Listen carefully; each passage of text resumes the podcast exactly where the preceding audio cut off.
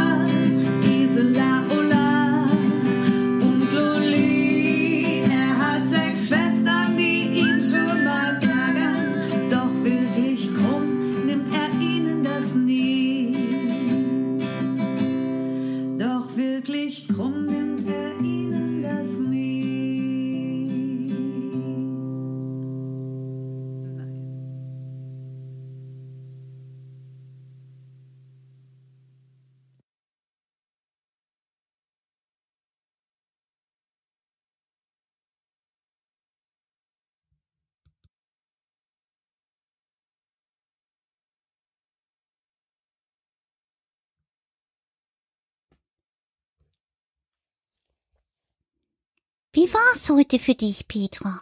Bist du nass geworden? Nein, Karl.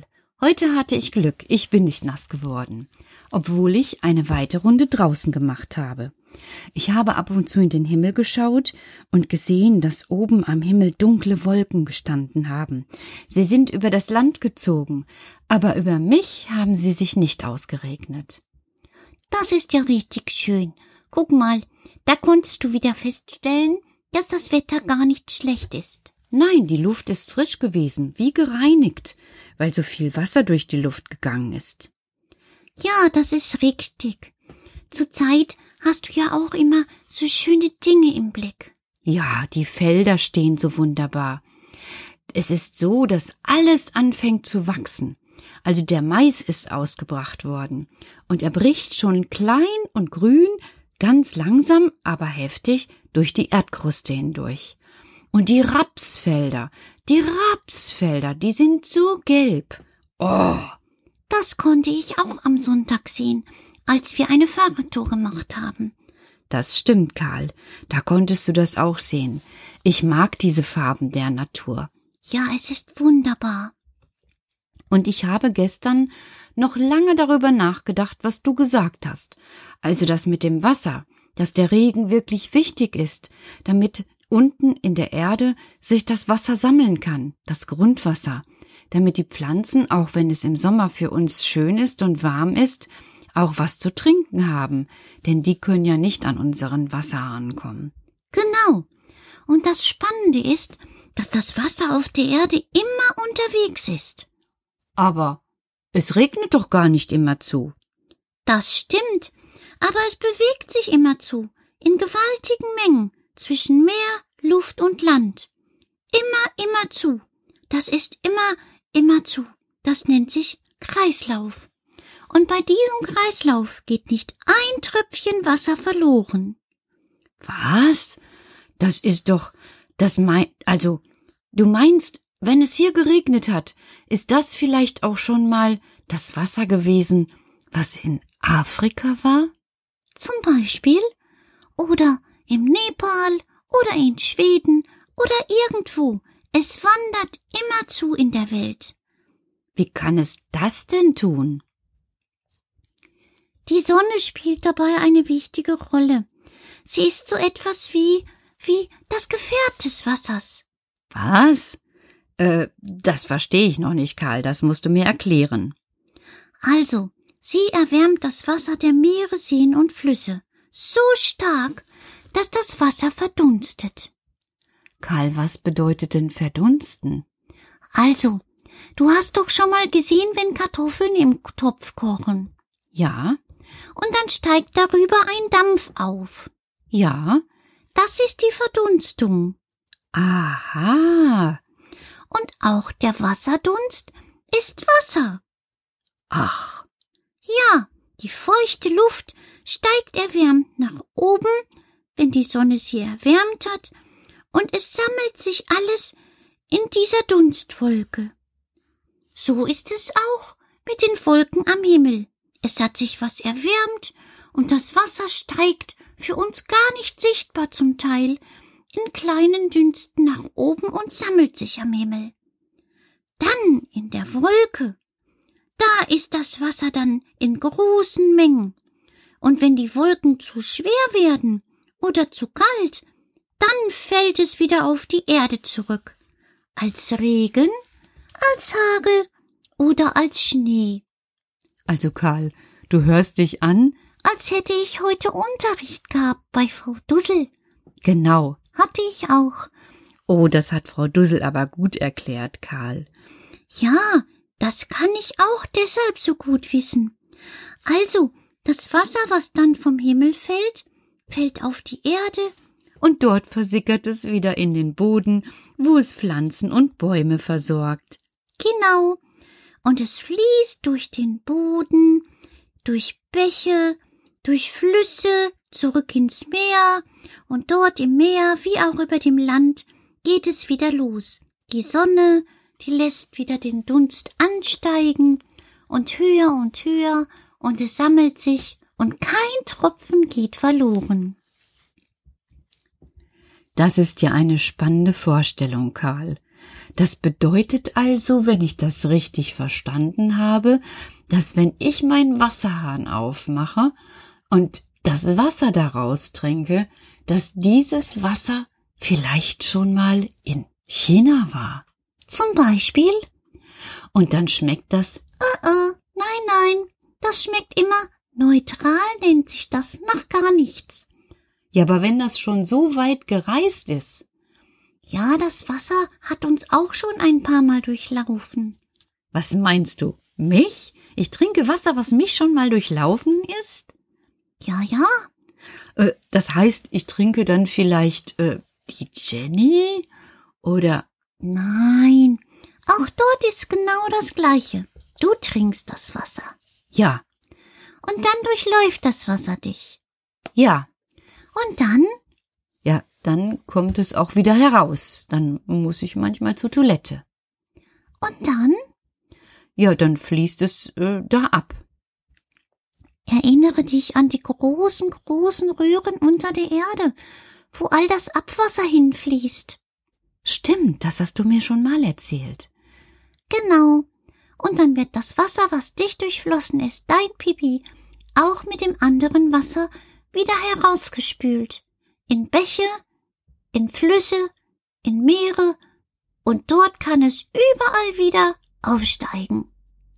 Mensch, das ist ja unglaublich. Ähm, also, ja, das ist unglaublich, Karl. Das ist ja total spannend.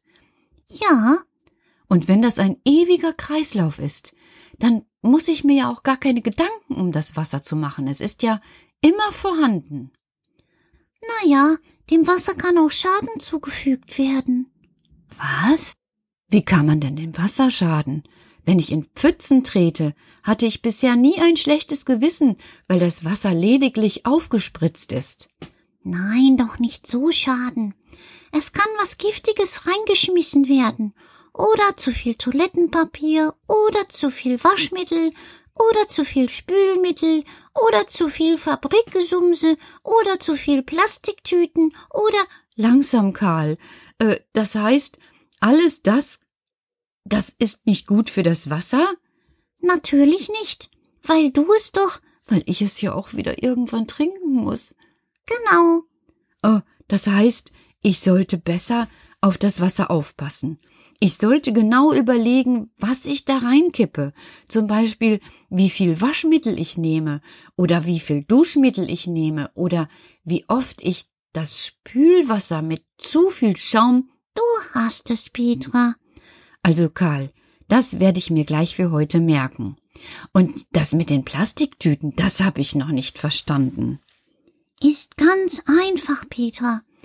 Wenn die Plastiktüte ins Wasser kommt, kann sie dort nur untergehen. Und sie wird dort nicht abgebaut. Sie liegt im Wasser. Ja, und dann? Dann kommen immer mehr Tüten. Und dann bilden sich große Blöcke von Tüten. Die haben da gar nichts drin zu suchen. Und die Tiere, die versuchen das zu fressen und dann geht es denen schlecht, weil die auch Plastik in sich haben. Oh Karl, du hast aber heute ein wichtiges Thema.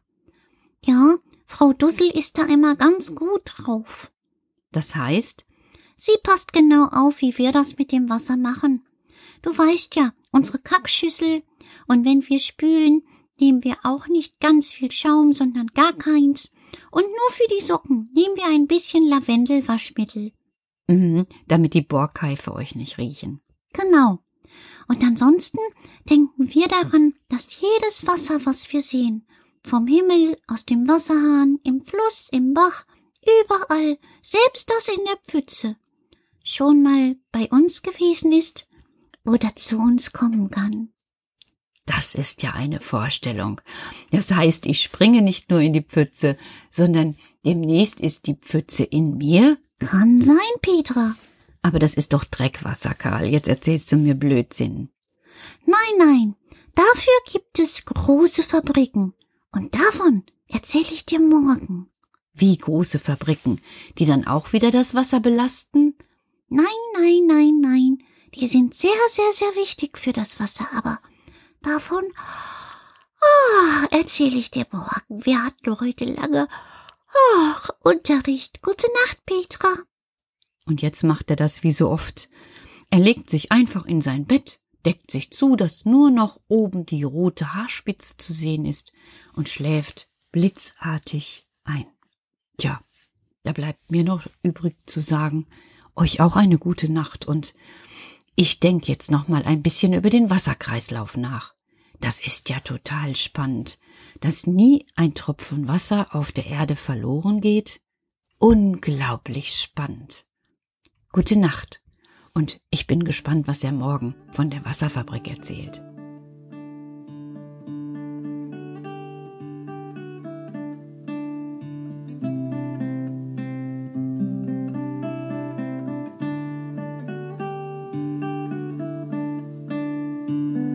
Schlaf